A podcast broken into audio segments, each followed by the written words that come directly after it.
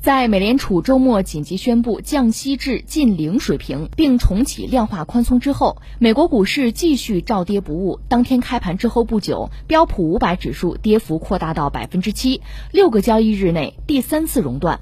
随后，特朗普在当天举行的一个新闻发布会上表示，美国的这场战役行动可能一直持续到八月或更长时间，而且美国经济有可能陷入衰退。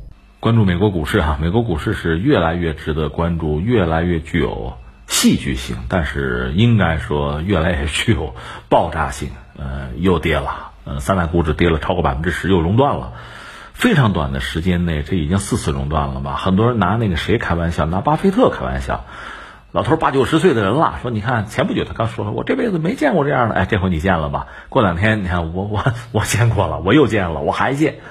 这是巴菲特遇到的这个状况。有人说：“哎，你还是太年轻啊，是吧？见识还是少啊。”嗯，玩笑归玩笑，就说美股现在的状况很特殊、很危险，而且这次有一个前提，我们前两天关注了，就是美联储呢是下了狠招，应该说是把药啊完全扔出来了，弹药全砸出来了，就是一个是 QE 七千亿，这明摆着的放在这儿了，这个对市场应该说是一个巨大的安慰剂，但你要还不起作用呢，我也没有办法。另外呢，就是降息。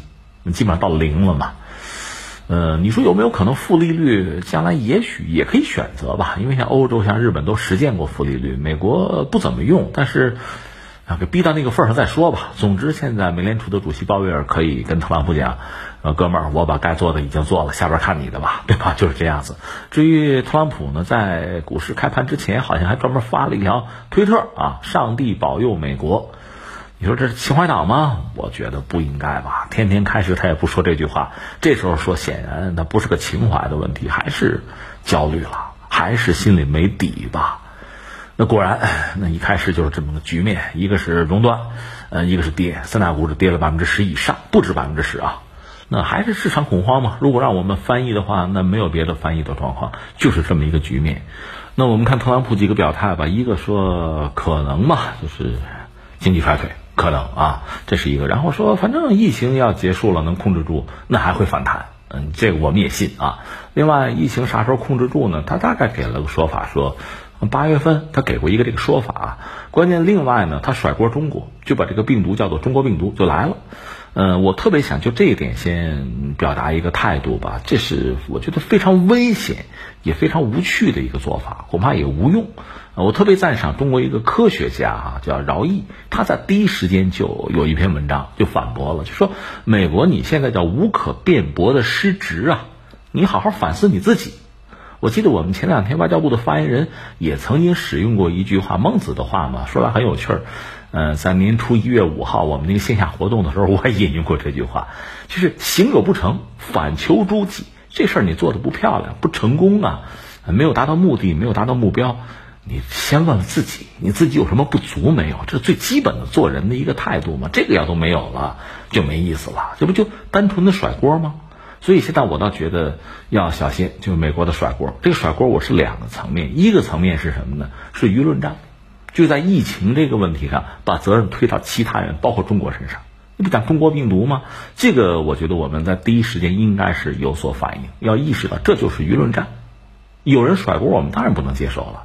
一方面呢，我们也很想知道这个疫情是怎么回事，这源头在哪里？你不说，我们也是要查的。再一个就是现在中国，一个是自己问题还没有完全解决的情况下，就已经开始向非常多的国家在进行相应的援助，体现我们这个人类命运共同体这么一种认识。中国人是有非常高觉悟的，正在做这个奉献。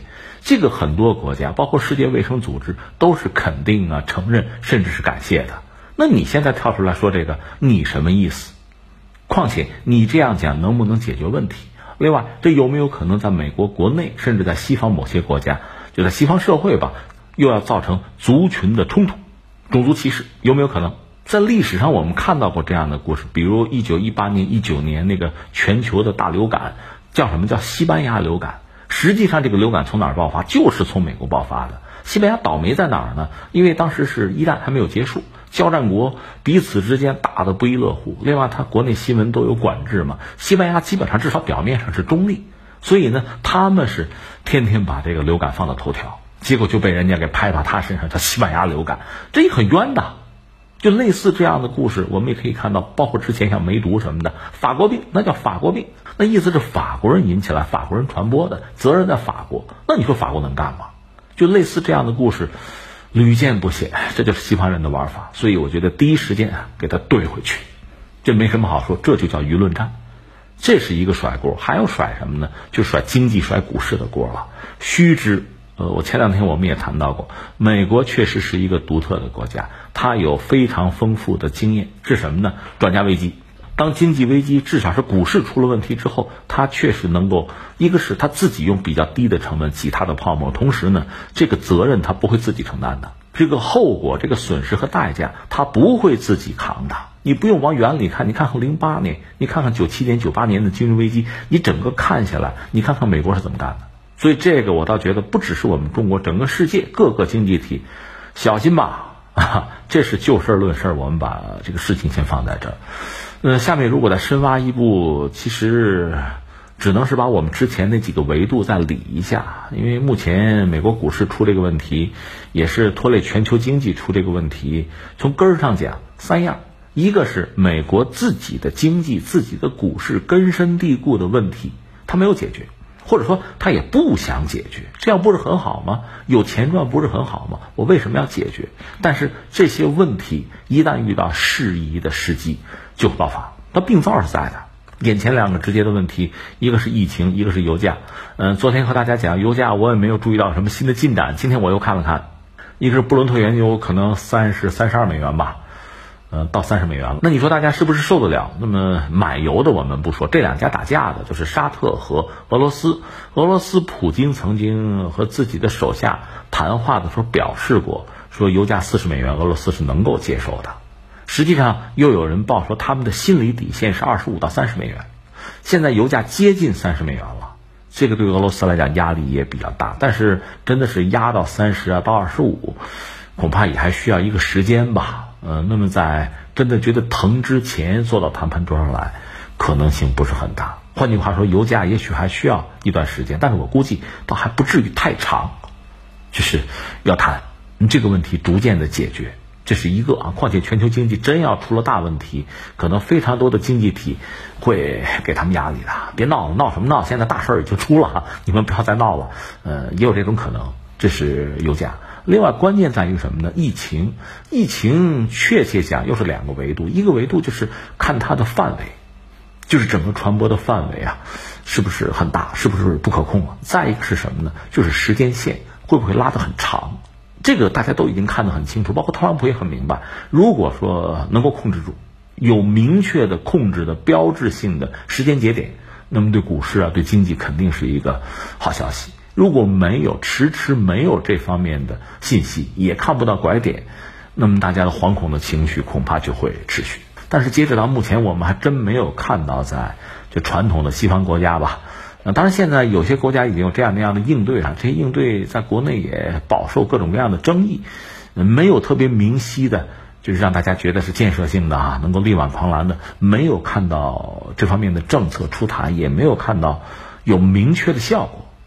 所以，疫情现在是一个最大的不可控、不可测的因素，这个对美股产生的影响恐怕是最直接的。刚才我们讲的一系列问题呢，这个问题是最直接、首当其冲的。那下面翻回来，我们再说个但是哈，但是好像也不至于太过焦虑，因为和零八年的那个危机比起来，零八年那是美国，我们讲过，它等于说是金融系统内部出问题，它自己就有病了，内爆，那么带来非常大的麻烦。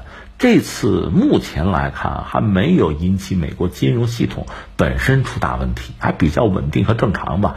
那现在只是外伤、皮外伤，那是不是我们理解还不至于引起太大的这个萧条啊？或者说什么像二九年、三三年那个经济危机到那样一个地步？我们在节目里多次讲过，我的观点是，其实我很不希望出现那样一个局面。可能有些朋友觉得该早该那样，关键是他会拖累别人。拖累世界乃至我们自己。正因为如此呢，我们并不希望看到全球性的经济衰退。相反，我们倒希望现在呢，经济能够高歌猛进、蓬勃发展、水涨船高。而在这个过程之中呢，一个是我们恢复，另外呢，我们发展复兴的进程能够加快。我觉得我更希望看到这么一个局面。但是你以为你想就能看到吗？是吧？这个很难。呃，但是目前我们看这个局面嘛，就是主要经济体大约都是这个玩法。一个是很多市场国家，美国的盟友就跟随美国的美联储吧，那就是降息啊，QE 就是这么搞。呃，我们讲中国央行不跟，我们有我们的玩法，或者说我们认为我们的弹药库里弹药还比较充足，就可选择的余地还比较大。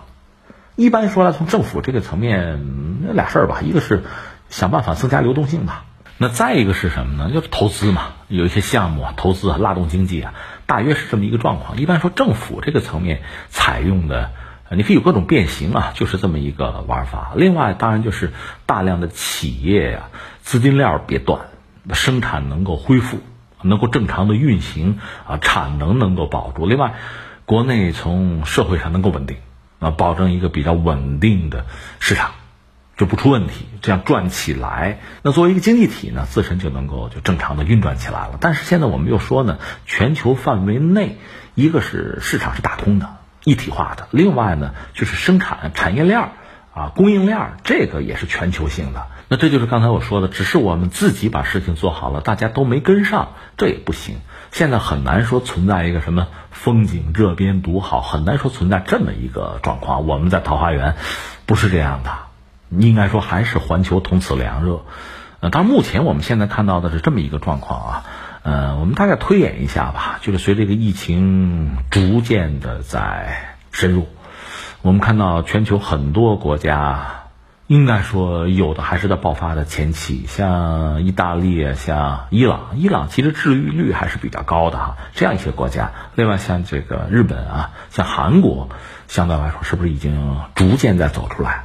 新加坡还好，就这么一个状况，而大量的欧洲国家，这不是世卫组织管他们叫震中吗？这还没有真正的危机的那个高潮啊，巅峰状态还没有来。美国也存在这么一个局面，当然他们是希望，呃，拉长这个周期，通过这个方式呢，把那个波峰啊给它降下来。也减少对自己医疗系统的冲击，这是他们的一种战略吧。我们不去评估这个战略本身是否有效，呃，这个让时间去检验嘛。我们只是说，如果你拉长这个危机，对全球经济那不是一个好消息，对他们自己也不是一个好消息，他们自己都不一定挺得住。你看现在这个波音，波音这个月它大概跌了百分之六十，向政府求救。另外也有投行呢提醒谷歌、脸书，就是你们可能要跌百分之四十啊。还要跌百分之四十啊，是有这样的警告，就是很多企业、很多国家、很多经济体都面临巨大的冲击。哪怕之前你是一个老牌的企业，曾经玩的风生水起的经济体，现在都面临这么一系列的问题。另外，全球主要的这供应链三大供应链，北美算一个，欧洲算一个，这恐怕现在面临巨大的冲击吧。反而东亚的供应链应该说会最先的走出危机。这是我们，甚至我们这两天看到韩国从经济上讲哈，和中国这儿就它的出口。现在又达到一个比较不错的状况，这是很难得的。其实这个我们双方都需要。所以也许从全球的经济版图，因为这次这个疫情吧，完成一次重新的检测啊、洗牌、重组之后，我们可能会看到一个新的样态、新的面貌吧。